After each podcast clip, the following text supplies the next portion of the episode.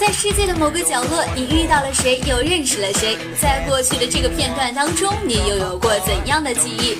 这样的人，也许他是大人物，又或者他是一个小人物。而在那时，你我他又充当了什么样的角色？人物志，不一样的世界，不一样的人物，不一样的故事。欢迎走进人物志。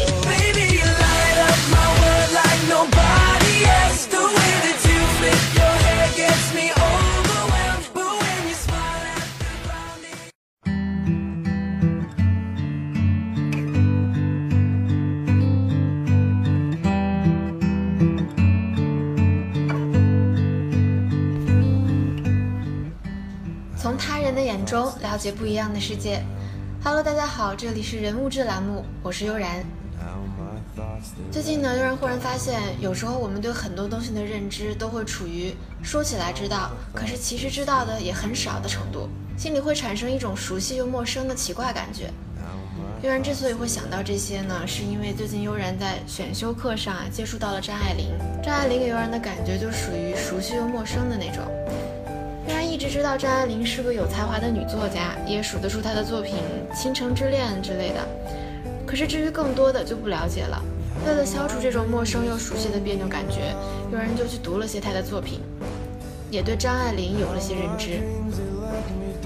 有人说张爱玲是青花瓷上的浓淡转笔，是曲调里的抑扬顿挫，点点滴滴都是才情。清冷的幽光暗藏一生辗转几多忧伤，终其一生横空出世的来，旁若无人的活，听天由命的走。这一期我们人物志的主人公就是张爱玲，就让悠然和大家一起走进张爱玲。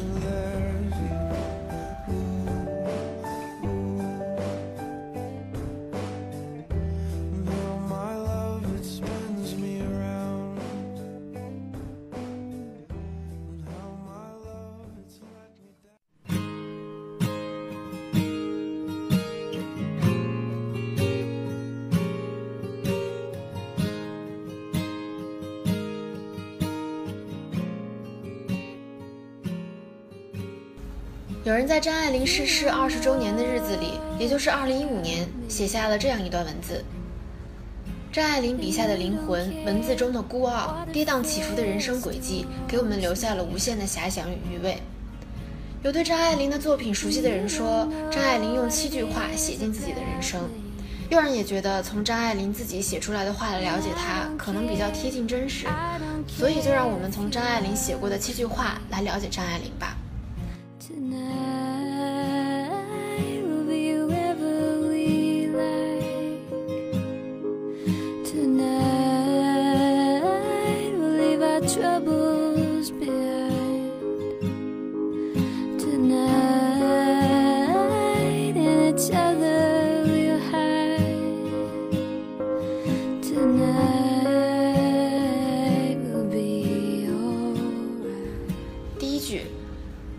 是一袭华美的袍，上面爬满了虱子。这是出自张爱玲的作品《天才梦》。有人觉得，从这句话呢，我们可以去感受到的是有关于张爱玲的家庭。对于张爱玲来说，家或许是一袭爬满了虱子的华丽的袍。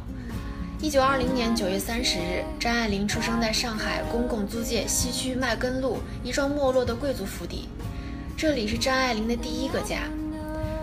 和张爱玲同时代的作家，没有谁的家世比她更显赫。祖父是张培伦，光绪年间官至都察院左副都御史，是清流党的主要人物。祖母李菊玉是李鸿堂的女儿。张爱玲的生母黄素琼则是首任长江水师提督黄义生的孙女，后母孙用芳是曾任北洋政府国务总理的孙宝琦之女。清末显赫的几大姓氏都与张爱玲有着千丝万缕的联系。然而，在这个家族中，却上演了一幕幕活生生的世事变迁、聚散离合。不幸的童年给张爱玲留下了深刻的烙印。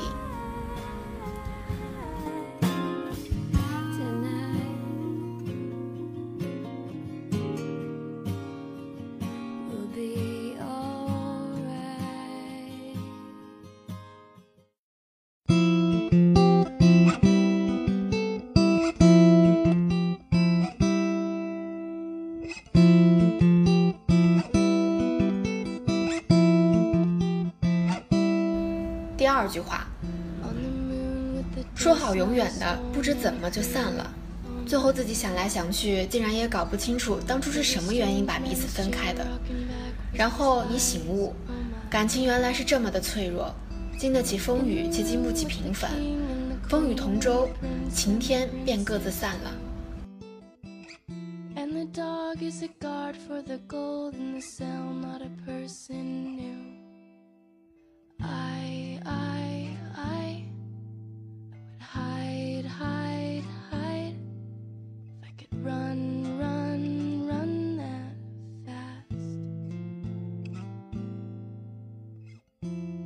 这句话出自张爱玲的《一别一辈子》。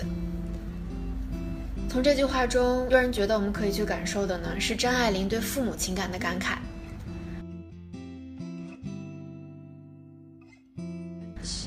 桩不幸的婚姻，没有人受益，每位都会受伤，而最大的受伤者便是子女吧。来自于父母这两条支流的痛苦，到子女这里便汇聚在一起。这种痛苦的汇聚呢，使得子女们不能和正常人一样去看待人生，连思考的角度也是悲伤的。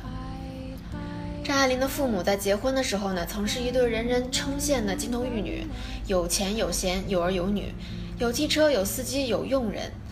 张爱玲和弟弟还都有专属的保姆。那时候张家的日子是非常风光的。然而婚后不久呢，张爱玲的父亲张志熙就开始花天酒地，嫖妓养姨太太。赌钱、吸大烟，一步步堕落下去。受过五四运动和新文化影响的黄素琼，无法忍受丈夫的纨绔作风，离家出走以示抗议。名义上好听一点呢，说是出国留学。后来张志新再婚，后母孙用帆进门。孙用帆与张志新都有抽大烟的癖好。进门后不久呢，抓紧日常开支，还一再鼓励张志新搬到位于泰兴路和泰安路转角的大别墅里。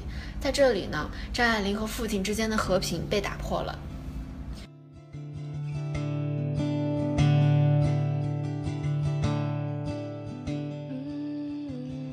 一九三七年，抗日战争全面爆发，十七岁的张爱玲向父亲提出出国留学的想法，结果惹得父亲大怒。淞沪战场的炮火、家中的争吵让张爱玲惊扰难眠，她就跑去和母亲同住，这在父亲看来是一种明显的背叛。有一次，张爱玲擅自到生母家住了几天，回来竟然遭到了继母的责打。然而继母还诬陷张爱玲打她，于是父亲就发疯似的毒打张爱玲。张爱玲说：“我觉得我的头偏到这一边，又偏到那一边，无数次，耳朵也震聋了。我坐在地下，躺在地下了，他还揪住我的头发一阵踢。”然后呢？张爱玲的父亲把张爱玲关在一间空屋里好几个月，由巡警看管。张爱玲得了严重的痢疾，她父亲也不给她请医生，不给买药，一直病了半年，都差点死了。张爱玲想，死了就在院子里埋了，也不会有人知道。在禁闭之中呢，张爱玲每天听着嗡嗡的日军飞机，希望有个炸弹炸到他们家，就如同他们死在一起，她也是愿意的。这场幽禁持续了半年之久。一九三八年的一个深夜，张爱玲终于逃离了这个曾经显赫的家族，奔向了她母亲的家。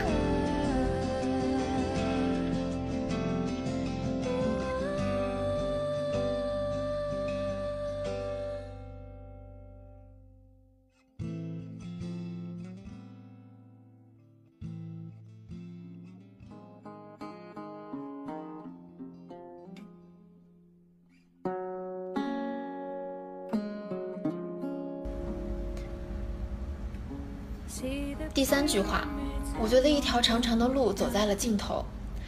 这句话出自张爱玲的《小团圆》。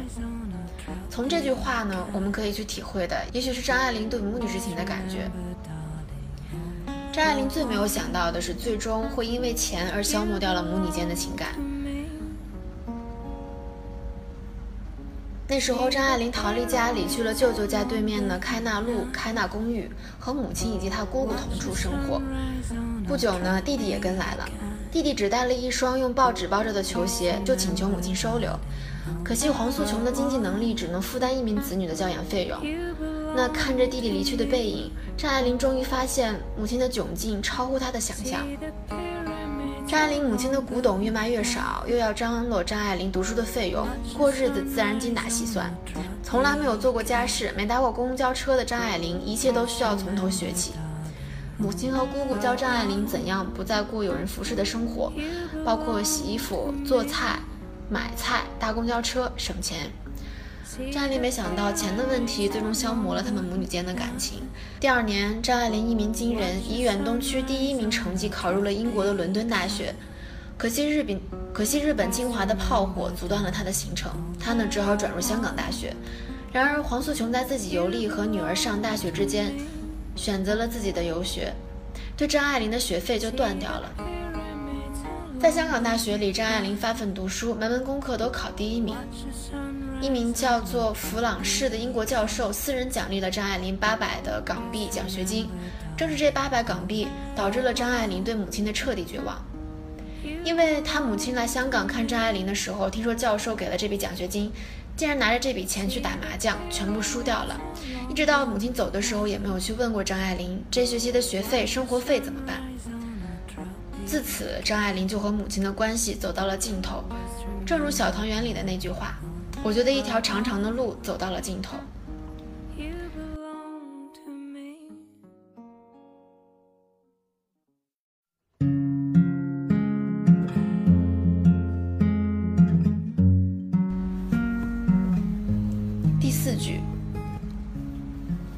他，他变得很低很低，低到尘埃里，但他心里是欢喜的，从尘埃里开出花来。这是一张张爱玲送给胡兰成照片背后的留言。从这句话呢，我们可以看到的是张爱玲爱情的态度。这是张爱玲感情最初的状态。张爱玲和胡兰成相恋，他们的恋情呢，虽然短短三年，却是张爱玲一生中浓墨重彩的一笔。一九四三年的十二月，胡兰成翻阅苏青主编的《天地月刊》，读到了张爱玲的《封锁》。才看了第一二节呢，就不觉得身体坐直起来，细细的把它读了一遍又一遍。胡兰成从苏青那里取得了张爱玲家的地址，登门求见，可惜没有被接见。胡兰成就只能留下字条，本来没有抱什么希望的，没想到第二天张爱玲回电，两个人就开始有了往来。二十三岁从未谈过恋爱的张爱玲遇到的呢是长她十四岁的情场老手胡兰成。胡兰成曾经是汪精卫伪政府宣传部的政务次长，能言善道，在南京呢有一妻一妾和数位情人，但恋爱中的张爱玲难以自拔。她送给胡兰成一张自己的照片，后面留言说：“见了他，他变得很低很低，低到尘埃里，但他心里是欢喜的，从尘埃里开出花来。”这是张爱玲在豆蔻年华的少女时代，纯洁的情愫开出的第一束花朵。从此，他们情书往来，沐浴在热恋的爱河里。此时的胡兰成已经娶殷娣为妻，然而他和张爱玲两心相印，两情相悦，两颗相爱的心历经磨难贴近到一起，不可避免地撞击出了绚丽的火花。他们冲破了道德和理智的羁绊，成了一对相亲相爱的情侣。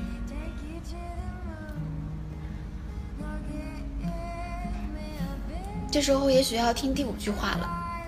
也许每一个男子全都有过这样的两个女人，至少两个。娶了红玫瑰，久而久之，红的变成了墙上的一抹蚊子血，白的还是床前明月光。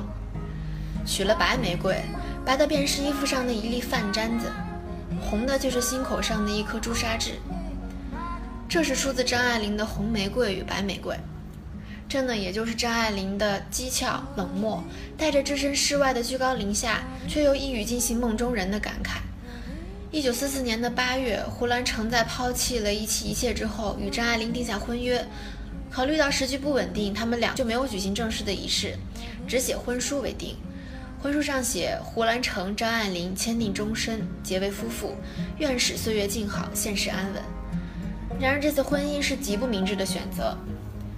尽管张爱玲一生都有独在小楼不管政治的姿态，但选择胡兰成无疑成为世人眼中的污点。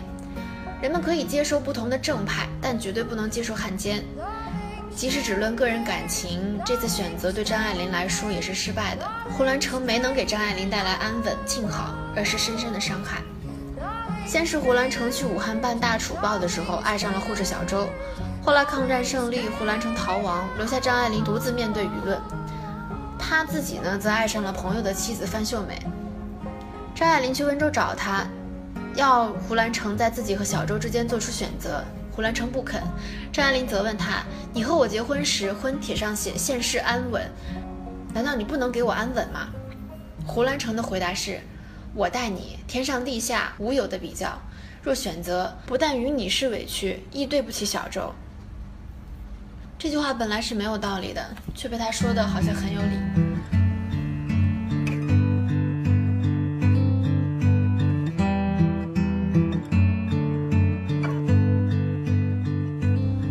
第六句话，我们再也回不去了。这是出自张爱玲的《半生缘》。这大概是张爱玲说的世上最凄美的情话了。我们再也回不去了，回不去的除了岁月，还有自己，留下的仅是一场空欢喜。张爱玲对胡兰成隐忍到一九四七年，到胡兰成已经完全脱离险境，才寄了一封分手信给他。信上说：“我已经不喜欢你了，你是早已经不喜欢我的了。这次的决心是我经过一年半的长时间考虑的，只是因为不愿意增加你的困难。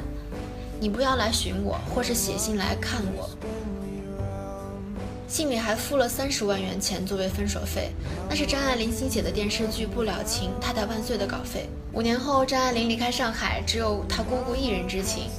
张爱玲的弟弟张子静曾经去找过一次张爱玲。而她姑姑只是回答：“你姐姐已经走了。”多年后的今天，常德公寓里管电梯的师傅都能像张迷一般，一口气报出张爱玲曾经在上海的踪迹。但张爱玲早已经离去的决绝无踪。张爱玲在乱世中经历了父亲的家、母亲的家、胡兰成的家，却都不是家。在她华丽的前半生里，她想求的一个家却没有得到。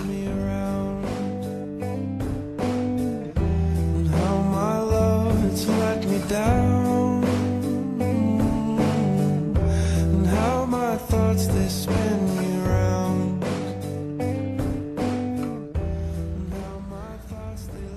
分享的是第七句：笑，全世界便与你同声笑；哭，你便独自哭。这句话是出自张爱玲的《花雕》。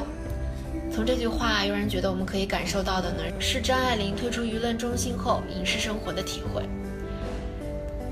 其实张爱玲离开家到美国的日子呢，并不好过，而且她越到晚年越孤僻。一九五五年，张爱玲到了美国，但她引以为豪的写作却遭遇了毁灭性的打击。一部部作品写出来，一步步的被出版社拒绝。为此，张爱玲不知道流下了多少羞恨交加的眼泪。绝望之中，张爱玲只好为香港电影公司写剧本以谋生，甚至着手写作《张学良传》。张爱玲终于发现，她并不是一个放之四海皆红的天才。其实，二十世纪四十年代，他在两年内从一个因战争辍学的大学生，一跃成为上海最有名的作家，是与上海孤岛时期的特殊形式分不开的。艺术和人生的传奇，并不能到处复制。张爱玲到最后才意识到，在张爱玲的性格中，有一种寒意沁人的真正的冷。在生命中的最后二十年。张爱玲呈现出来越来越显著的心理疾病，她对人呢越发的冷淡，生活日益封闭，家具衣物随买随扔。有人猜想呢，他其实是以这种方式来摆脱内心的空虚与孤寂。而多年来一直潜伏在心里的狮子，此时此刻可能终于变成了实实在在的客体，向他发动最后的攻势了。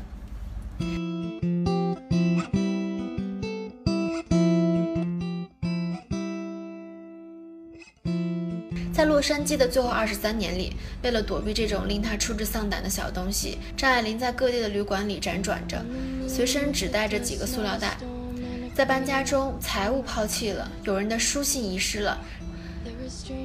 去世前的四个月，张爱玲还写信给林世彤说，想搬到亚利桑那州的凤凰城，或者是内华达州的拉斯维加斯去。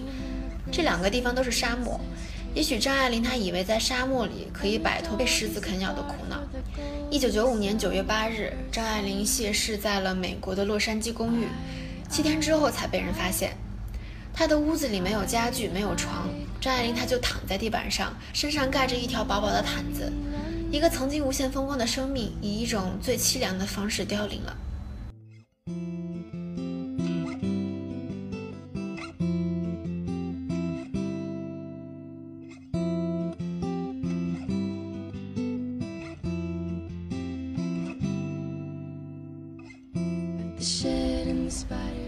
和大家分享的这七句话呢，是张爱玲在不同人生阶段写出的不同作品中的语句。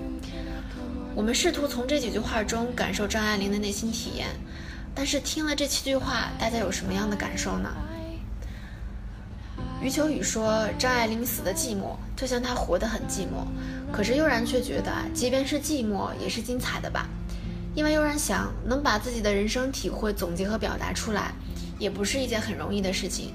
况且呢，张爱玲总结的这么精辟。好了，这里是人物志栏目，我是悠然，让我们下次节目时间再会。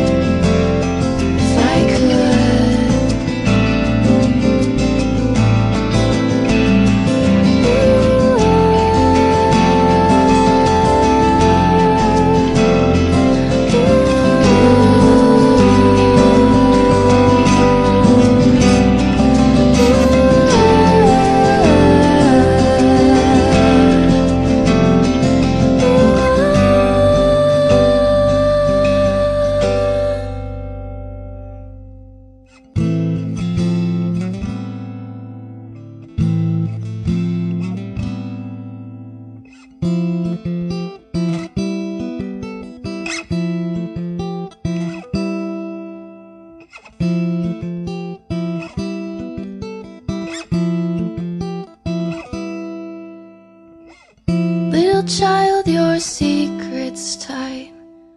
I'll keep it here with me. You won't be